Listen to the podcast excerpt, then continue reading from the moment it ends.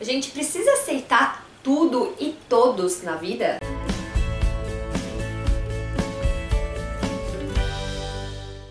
Bom dia! Meu nome é Danusa e eu criei esse cantinho especial para compartilhar um pouquinho das nossas experiências, um pouquinho do nosso conhecimento de nós mesmos, para compartilhar um pouquinho de assuntos da vida que às vezes passa despercebido, mas é algo que afeta a gente por dentro e a gente não dá as devidas atenções. A gente precisa aceitar tudo e todos na vida depende muito. E o que, que a gente pode fazer quando não tem muito o que ser feito? Eu acredito que tem muitas pessoas nas nossas vidas que a gente precisa ver todos os dias, principalmente questão de trabalho, se é um chefe ou é um colega ou um colega da faculdade ou enfim. São inúmeras pessoas que passam na nossa vida que a gente não entra muito de acordo.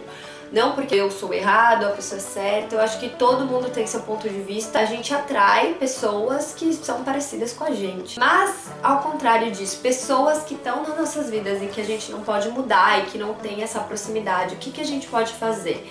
Né? Então, um exemplo disso é um chefe tem muitos chefes que a gente dá super bem, não é? Eu tô dando um exemplo em geral, tá? Mas pensa numa pessoa que você passa aí todos os dias, quase todos os dias da sua vida e que você não pode muito bater de frente ou a pessoa pensa diferente, o que, que pode ser feito? Se nesse caso não tem o que ser feito, é aceitar, tá? Aceitar não significa que você tenha que entrar de acordo com ela. Um exemplo disso que eu faço muito é quando eu não tô de acordo com uma pessoa, principalmente agora que nosso outro canal de, do YouTube tá crescendo um pouco mais, você começa a receber mais críticas, é difícil às vezes agradar todo mundo. E isso gera críticas, né? Mas as pessoas também às vezes não sabem medir as palavras delas. E isso acaba chateando a gente, né? No primeiro momento eu respondia com muita delicadeza, mas eu tremia de nervoso porque eu ficava esperando a resposta da outra pessoa. Eu queria que aquela pessoa entendesse que a gente estava ali para compartilhar também nossa vida na Itália, que a gente estava ali para ajudar e não para apontar alguém, para falar o que é certo e o que é errado. Só que as pessoas têm o jeito delas e nem sempre elas vão concordar com o que a gente pensa. Então o que, que eu fiz? Eu acabei mudando e ou eu não respondo as pessoas, ou se eu acho que eu tenho que responder, eu me prometo que eu respondo uma vez e acabou ali. Porque me gera uma coisa muito ruim. Se a gente vê que vai continuar aquele desgaste emocional, dá um ponto final. O que eu faço com relação, às vezes, a pessoas que eu, eu escuto ou não concordo, é escutar. Às vezes a pessoa tá falando a opinião dela e se eu sei que se eu debater vai ser pior, que vai ficar naquilo, sabe, nesse desgaste, eu deixo a pessoa falar e falo, pô, que interessante. Ou eu, ai, tá, fico quieta. Às vezes a pessoa precisa falar. Então eu deixo pra lá, respiro, respiro fundo e depois, quando eu tô sozinha, eu dou aquelas bufadas, sabe? Nossa, porque nem sempre a gente vai concordar. Agora, se você tá naqueles dias que você quer mostrar seu ponto de vista também, mostre seus pontos de vista, não é nada de errado.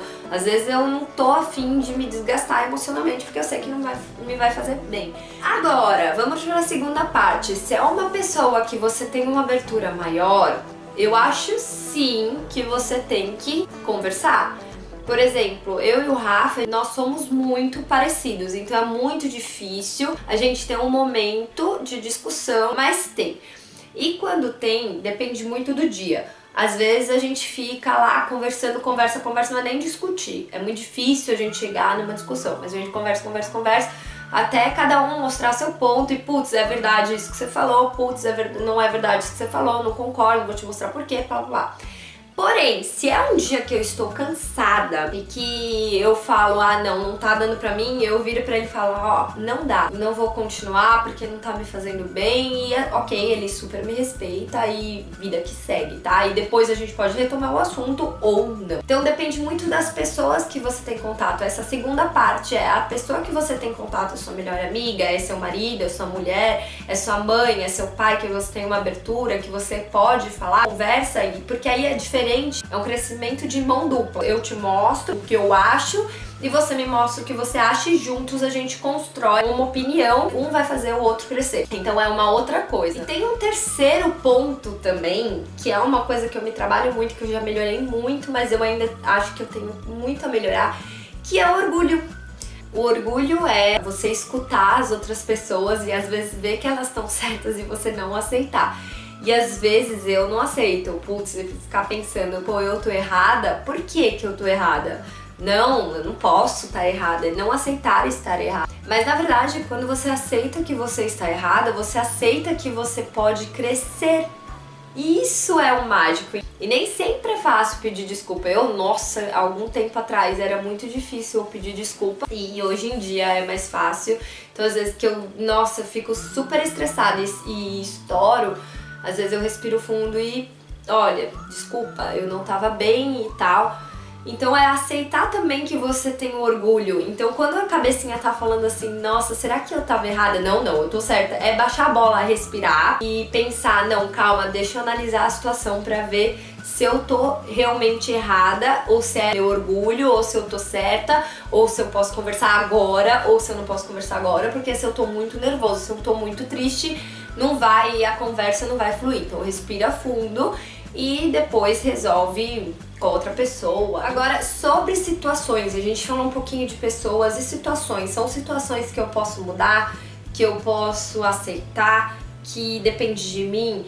Um exemplo disso é o jornal. Acordamos, tomamos um café gostoso e coloquei as notícias, ficar por dentro de tudo, mas nem sempre a gente aceita, né? Eu tava né, tentando me atualizar e tal, antigamente eu não ligava porque me fazia muito mal, hoje em dia eu ligo, mas me respeitando. Porque eu vi que eu comecei a ver o jornal e fiquei agitada. Eu comecei a assistir o jornal e fazer meu exercício, só que eu queria desistir do meu exercício. Eu tava achando muito estranho, porque eu tava com muita energia, tava com muita vontade. Só que aí eu reparei que não era o exercício que eu queria parar, e sim o jornal que tava me sugando energia. Então eu parei, coloquei vídeos que eu gosto de assistir, fui e nem vi o tempo passar e me desliguei. Então essa é uma situação que eu, eu tenho que aceitar? Não, eu posso mudar. Então eu tô ali num determinado momento que alguma coisa tá me fazendo mal, eu posso mudar? Não, eu não posso porque é meu trabalho, eu tenho que ficar até o final do dia. Então o que, que eu posso fazer pra me sentir melhor? Respirar fundo até o fim do dia e quando eu chegar em casa fazer alguma coisa que me acalme, por exemplo. Agora, se é uma situação que eu posso mudar, então eu vou mudar a partir de agora, tá? É, se é uma situação que eu posso conversar com alguém para mudar, então eu vou conversar com alguém pra mudar. Se é uma situação da vida que eu não tô me sentindo bem, o que, que eu posso fazer para mudar? Mas e situações que eu não consigo, que eu preciso aceitar?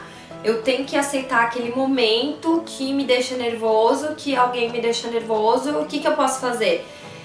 respirar fundo e encontrar dentro de você algo que te faça bem. Inclusive eu coloquei ontem um pedaço do, do, do livro Cartas para um Jovem Poeta, eu coloquei ontem um trecho no Instagram que ele fala isso, que tipo, mesmo se você estivesse em uma prisão e tivesse uma janelinha, você tem que se olhar para dentro e encontrar um sentimento que te traga uma sensação boa. O exemplo disso é quando você era criança você tem ali uma sensação boa. Vou deixar esse exercício para vocês, que é uma situação que não te faça bem. Se olhe para dentro e lembre de alguma coisa boa ah, esse, esse final de semana é segunda-feira, tá um caos no trabalho, tenho um monte de coisa. Lembra do final de semana que você passou com a sua família, um almoço de família, uma risada que vocês deram juntos. Lembra do, do, duas semanas atrás que você foi andar de bicicleta, lembra da férias passada, lembra de quando você era criança.